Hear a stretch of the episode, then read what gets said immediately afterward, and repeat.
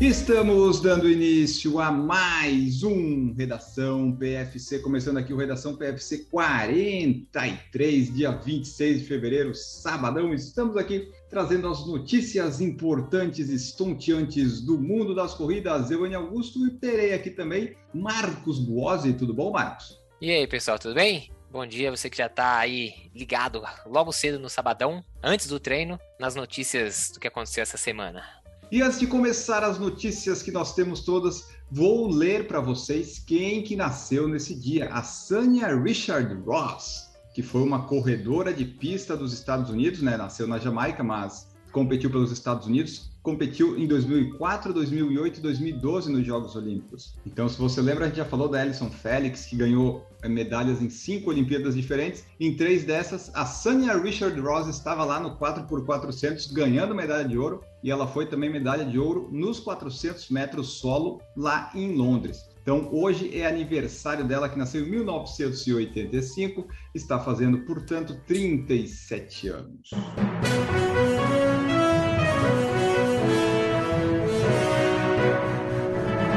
O Redação PFC começa agora. Agora. Tivemos no fim de semana passado, domingo passado, logo de madrugada aqui no Brasil, Maratona de Sevilha, que ia atrás dos recordes pessoais do percurso. Eles queriam quebrar as coisas todas. Tínhamos brasileiros buscando o índice olímpico. O Marcos vai contar para nós aí o que aconteceu na Maratona de Sevilha. É, vamos começar falando um pouquinho da maratona. A gente vai daqui a pouco dar o destaque que os brasileiros, principalmente um brasileiro né, em especial, merece, mas vamos começar falando da prova. Bom, a prova teve quebra de recorde do percurso, tanto no masculino quanto no feminino. Então a gente teve no feminino a Alemo Megertu, da Etiópia, venceu com 2 horas 18,51. Em segundo lugar ficou a Messeret Gola, com 2,20,50. E em terceiro, a Kalayu Chekoli, essas duas da Etiópia, né? A segunda e a terceira, com 2,21,17. No masculino, o Azrar Abderrahman, da Etiópia, ficou com 2 horas 4,43. O Adadliu Mamo, da Etiópia, também 2,05,12. E o Girmay Gebreslassi, da Eritreia, com 2,05,34 mas a gente tem que realmente dar o destaque para os recordes de percurso, né? Tanto no masculino quanto no feminino. O feminino quebrou com um pouco mais de, de folga, né? O recorde anterior. Muita folga, né? Então, o recorde feminino que foi quebrado com mais folga anterior era 2,23,13. Agora a gente teve um 2,18,51. Então, a gente teve aí mais de 4 minutos de, de diferença. No masculino, foi um pouco mais apertado, né? O recorde masculino anterior, que era 2,04,46, foi mais apertado. Bateu por 2,04,43. Três segundinhos só de diferença para o recorde anterior. E daí, só para trazer algumas curiosidades sobre isso, no redação passado, eu acho que eu falei que pensei que ia ser difícil quebrar esse recorde feminino por causa do field e tal, mas no final das contas, até a sexta colocada que correu em 2:22:28 correu mais rápido que o recorde anterior. Então todo mundo foi batendo os recordes e a Lemon Megert, como você falou, fez abaixo de 2 horas e 19. Foi um tempo espetacular, bateu por muito. E o nosso querido Ashar Asbiderrahman, ele bateu por três segundos porque no finalzinho ele conseguiu acelerar. Ele tinha vinha em ritmo de recorde, caiu o ritmo dele ali depois do 35-40, mas ele conseguiu voltar, correu muito forte as últimas, os últimos dois quilômetros para garantir aí a vitória e o recorde do percurso. Então agora os dois recordes que a maratona de Sevilha queria que caíssem aconteceu e daí, pessoal, ficou todo mundo muito feliz lá na, na organização, tivemos recordes batidos.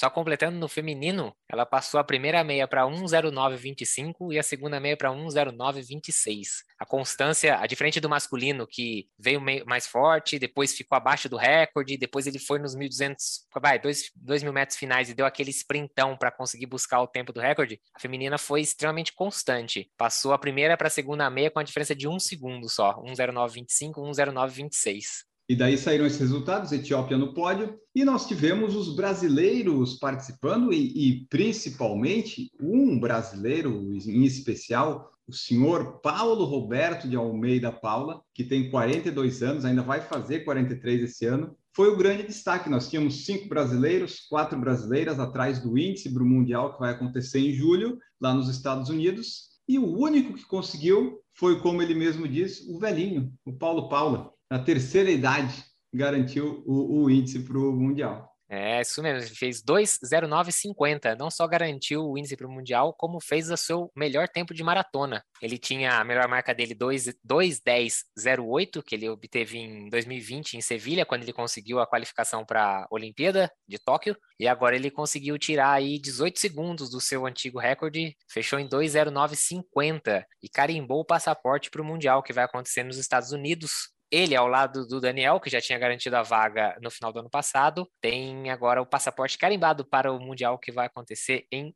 julho nos Estados Unidos. Isso, de 15 a 24 de julho, lá em Eugene, vai ter o Campeonato Mundial de Atletismo, vai ter a maratona também. O Paulo Paula chegou em 19, quebrou o recorde pessoal, como o Marco falou, e fez o recorde sul-americano na categoria 40 e 44 anos. Então, ele está com uma carreira muito boa. Ele começou a correr maratonas aos 32 anos e vem batendo seus recordes nesses últimos dois, três anos. Então, uma possibilidade de ter o Paulo Paulo em Paris 2024 não é de se descartar, porque ele está ali sempre se mantendo.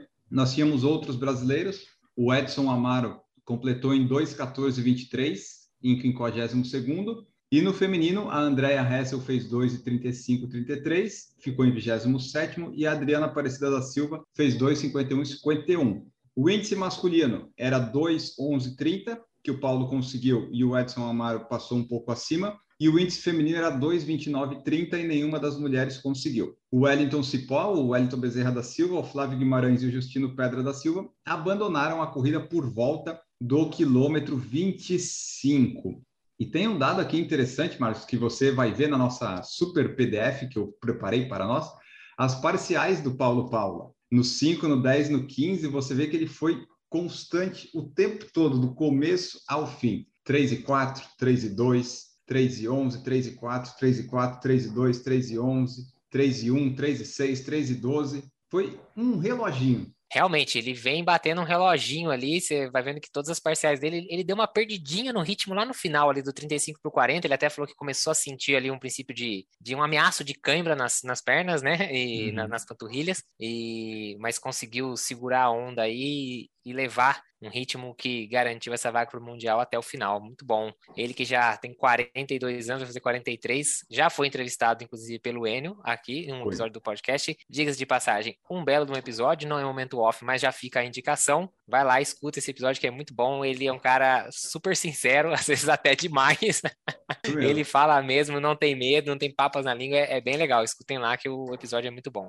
É, então fica aqui os parabéns para o Paulo Paula, conseguiu o seu melhor tempo, conseguiu a vaga no, no Mundial. O legal do Paulo é que ele posta sempre os, os treinos, ele postou todos os treinos ali no Instagram, com vídeos e tal.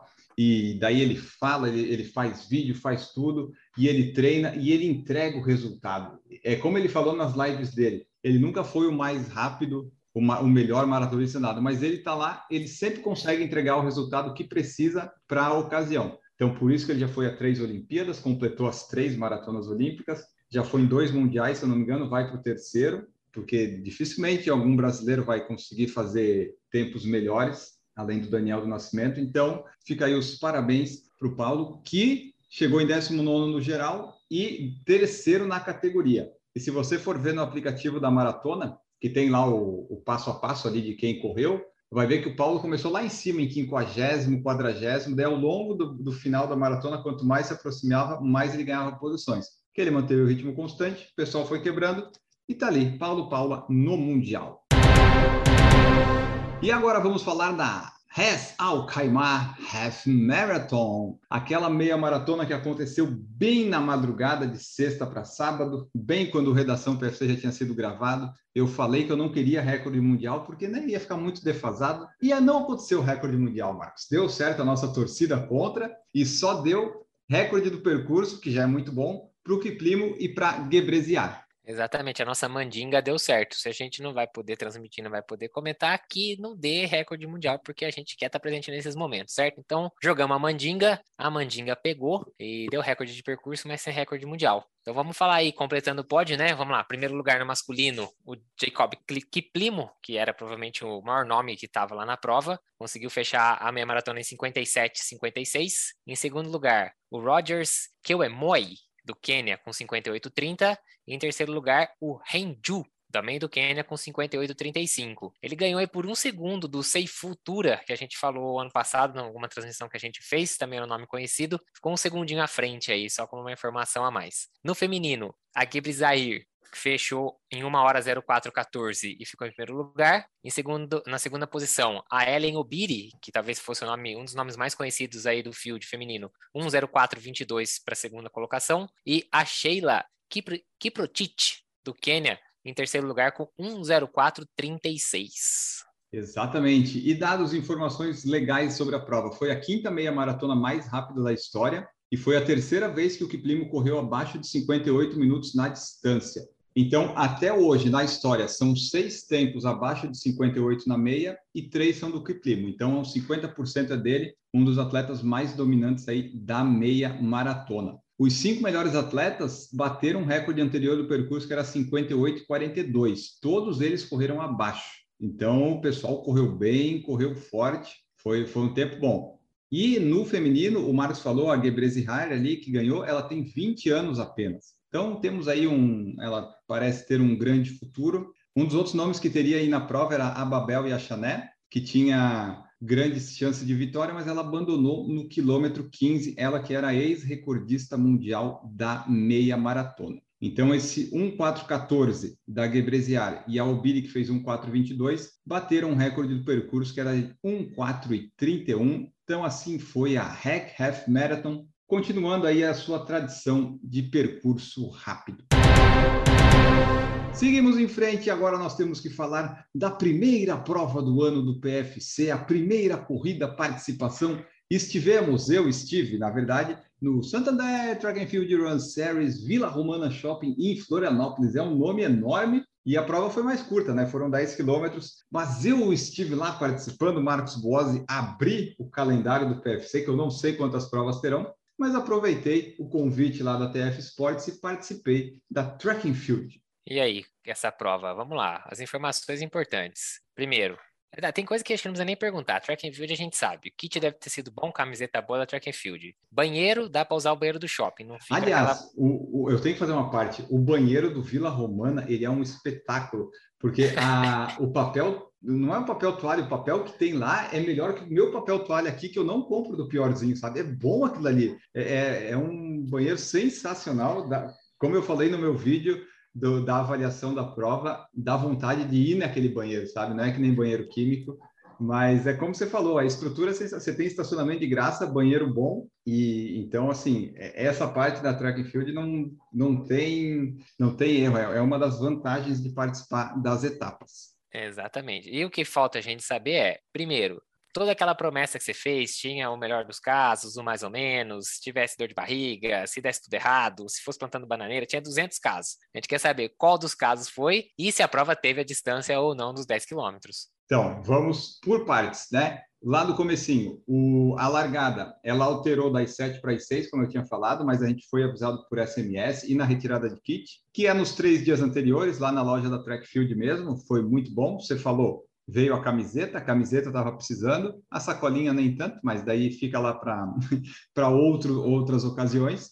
Então aproveitei ainda que eu estava lá e comprei uma meia da Track Field, né? Porque as meias são boas e, e fiz o que não se deve fazer. Eu estreiei um tênis e uma meia na prova que eu pensei, são só 10 quilômetros, eu vou usar essa meia e o corre grafeno da Olímpicos e vou ver como é que vai, vai ser, né? Deu uma pequena quase bolha na sola do pé esquerdo, mas tudo bem, deu para ir até o final dos 10. Não recomendo você fazer estreias assim. Vai sobre a prova. O, a primeira coisa que eu tenho que falar é o seguinte: não, não ter. Ah, geralmente eles erravam as distâncias no 5, que tinham 5 e 200, e o 10 dava certinho, que é um percurso já tradicional lá da, da Track and Field, já teve várias etapas. Dessa vez, eles acertaram 5 quilômetros. Só que eu acho que os 200 que eles conseguiram tirar dos 5, eles colocaram no, no, 200, no 10, sabe? O que ficou certo no 5, faltou 200 no 10. Então, o meu 10 quilômetros teve 9,75, o que eu falei lá para. Lá no, eu enviei e-mail para o marketing da TF Sports e conversei com o Otton e com outro organizador que estavam ali na hora e falei: ah, prova track and field sensacional, antes, durante, pós, várias ativações, brindes, colegas saíram carregados com cerveja, água e tudo mais lá do evento, tinha massagem, foto impressa, muito bom. Mas assim, eu que sou o chato da distância, não posso deixar de mencionar que os 10 não teve 10. Então, no tempo oficial, Marcos, eu fiz sub 45. Se eu fosse uma pessoa desonesta, eu ia dizer, fiz meu recorde pessoal, sub 45, rapaz. Aí, é isso que eu falo, tá vendo? O pessoal fala, não, GPS, não sei o que, tá aí, a prova era 10K, pode falar que é teu RP, ué. Ah, pro, tipo assim, né? Não, você foi lá correr 10K, você fez seu tempo, é que tá valendo, mas não é bem assim que funciona. Então, de qualquer forma, meu tempo oficial foi 44 e 46, porque faltaram esses metros, mas aí a gente faz a projeção, né? Pega ritmo médio, ritmo da última volta, quanto que faltou, em teoria, eu faria 45,56, que é um ritmo médio de 4,36 então, eu consegui manter o ritmo constante, como eu tinha previsto. Primeira metade em 22,55 e a segunda em 23,01. A segunda já estava mais cansado, né? Perdi minhas referências, porque 10 quilômetros são duas voltas. Então, fiquei sozinho. Até o vento contra eu senti na última volta. Mas foi bom conseguir manter ali esse ritmo. Foi um bom teste de, de esforço, de sair da zona de conforto, que normalmente a gente não faz, né? Tipo, ah, vai fazer um treino de ritmo de 10 quilômetros. Você fala para o treinador, não, treinador, você está de brincadeira comigo, né? É, treino de ritmo é menor, geralmente. A parte boa foi isso, conseguir manter o ritmo. Daquele mundo ideal que eu falei, é, se tivesse os 10, em teoria eu faria abaixo de 46, meu segundo melhor tempo do ano. Então eu só não conseguiria o recorde pessoal. Faltariam 10 segundos aí, vamos dizer.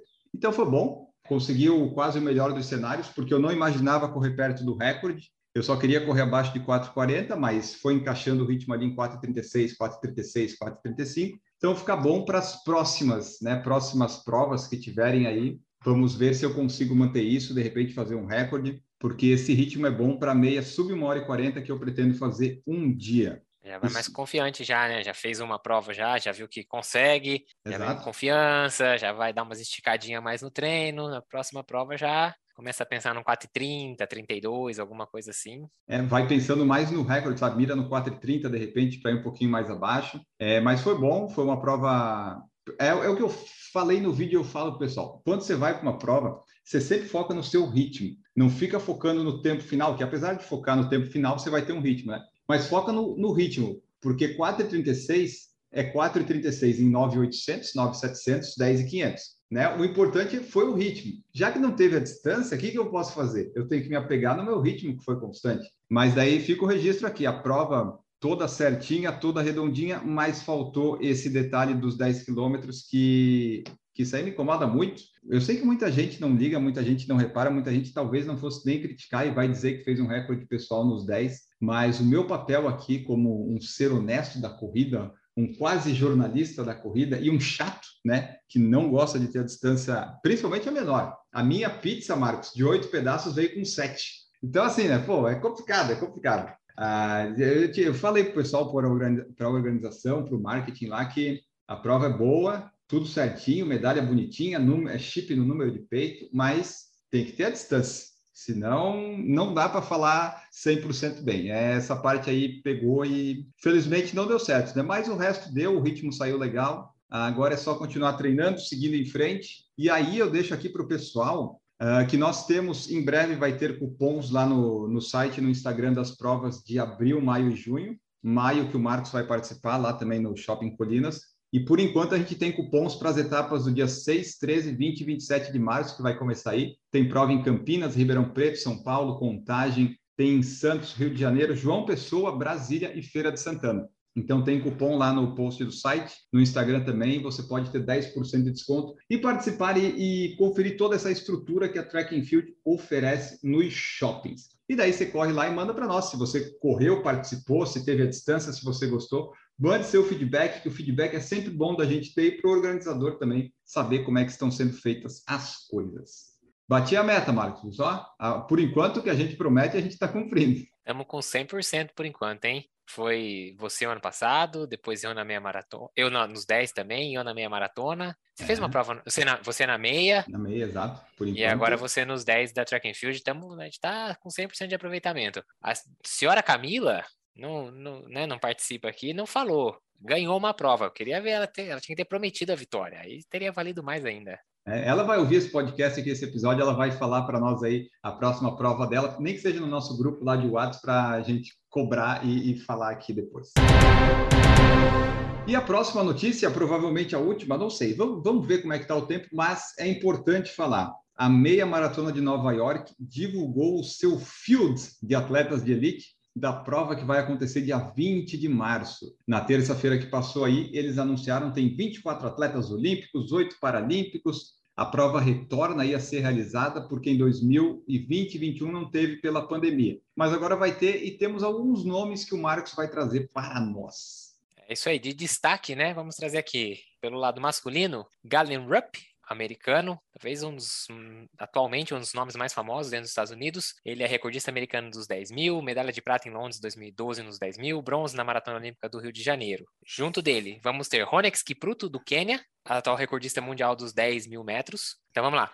E o Ben True, que foi o primeiro e único americano homem a vencer a meia maratona de Nova York. Isso aconteceu em 2018. No feminino, de destaque, a gente tem a Sarah Hall, que é a recordista americana da meia maratona, com 1 hora 0715. Ela fez em Houston, a gente comentou aí não faz muito tempo. É, ela venceu as últimas duas edições, inclusive da New York Mini 10K, é, 2019 e 2021. Junto dela vai ter também a Molly Seidel, outra americana que a gente comenta bastante aqui. Foi bronze na maratona de Tóquio ano passado, quarta na maratona de Nova York também em 2021. Ela tem o recorde americano em Nova York na maratona com 2:24:42. Exatamente. Então, assim, ó, os nomes são destacados, mas daí quando você lê todos eles, você pensa assim, bom, o Ronex Kipruto talvez não tenha concorrência no, no masculino e no feminino é, vai ser entre essas duas, né? A não ser que apareça aí algum nome keniano etíope confirmado depois, mas aparentemente é a Sarah Hall e a Molly Seidel brigando pela vitória. Recorde americano, acho que não, porque Nova York não é lá dos melhores percursos, mas então temos aí bons nomes na prova que vai acontecer dia 20 de março. E só para continuar em Nova York, para fechar, no momento que nós estamos gravando, TCS New York City Marathon, eles divulgaram, Marcos, aqui ó, oportunidade para nós. Uh, você pode se registrar, as inscrições para o sorteio estarão abertas de 9 a 23 de março. E o sorteio vai ser, e o resultado vai ser divulgado dia 30 de março para a prova que vai acontecer no dia 6 de novembro. Então você vai ter duas semanas para se inscrever. Na semana seguinte sai o resultado. A maratona de Nova York vai voltar com a capacidade máxima, 50 mil corredores. E esse ano a maratona vai, vai exigir né, que todos estejam completamente vacinados com o esquema vacinal completo. Então nós teremos aí Nova York. É a chance, Marcos. A sua não, mas a minha de de repente tentar ir para uma major esse ano. Alô, Londres, tá vendo? Ó, duas semanas de inscrição e uma semana depois já tem o um resultado. Não é igual vocês, que a gente se inscreveu lá em outubro do ano passado e recebeu um e-mail essa semana dizendo que vai adiar mais 14 dias o resultado. Alô, Londres, fica esperto aí, ó. Chama o pessoal de Nova York para ensinar vocês como é que faz resultado de sorteio de maratona. O, o Marcos está ansioso. O Marcos tem que se planejar as viagens e ele ainda tem que ficar de olho nessa guerra da Ucrânia e da Rússia para ver se vai poder, né? Dar um nem, não, não, começa, nem, nem começa, vai. Por nem isso começa. que o projeto em busca do Pace Boston vai ter que sair em Porto Alegre para garantir, porque a gente não sabe o que vai acontecer na Europa a partir de, de março.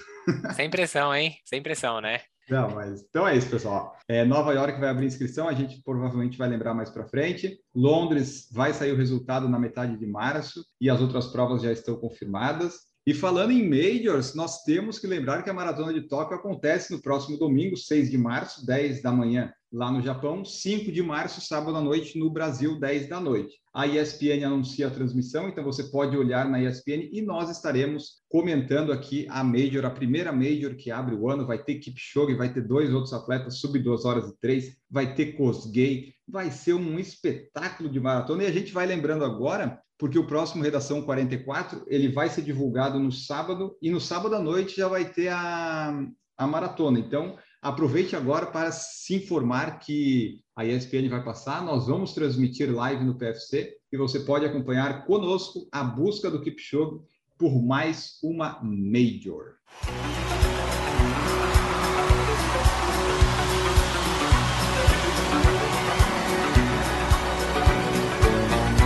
was a highwayman.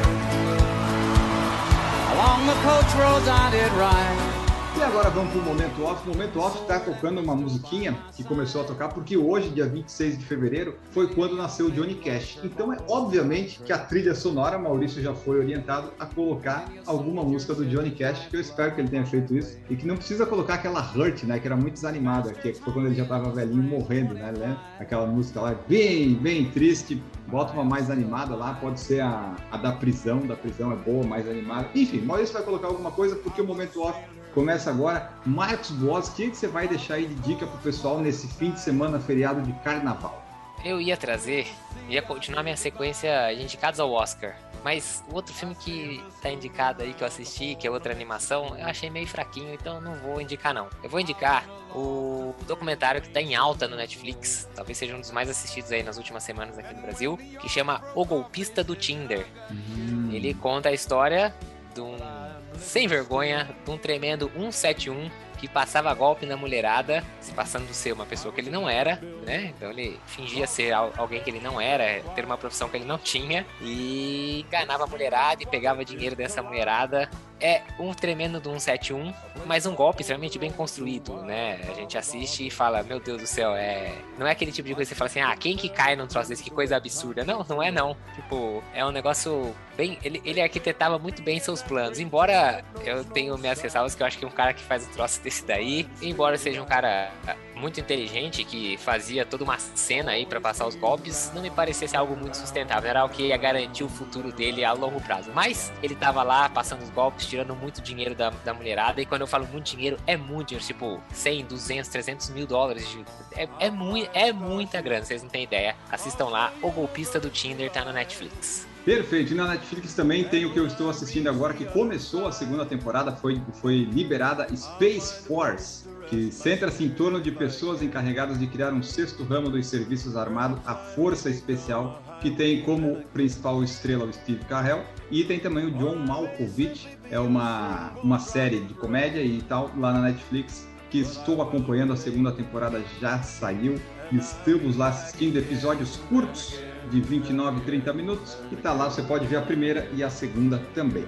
E agora vamos embora porque tem que treinar, tem que ter longo, não é porque é fim de semana de carnaval, carnaval que não se treina, não, se treina cada vez mais porque você tem mais disponibilidade, tá com um dia mais livre. Então o Marcos Boss vai treinar aí, muito obrigado pela presença, Marcos, vamos em frente.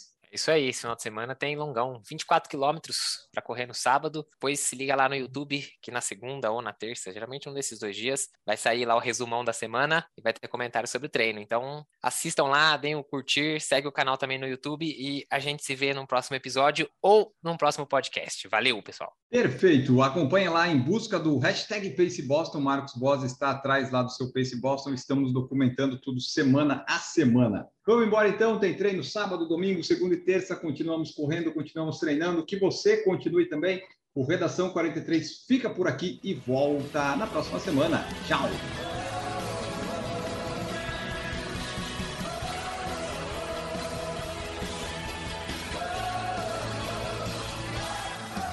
Produção por Falar em Correr, podcast multimídia.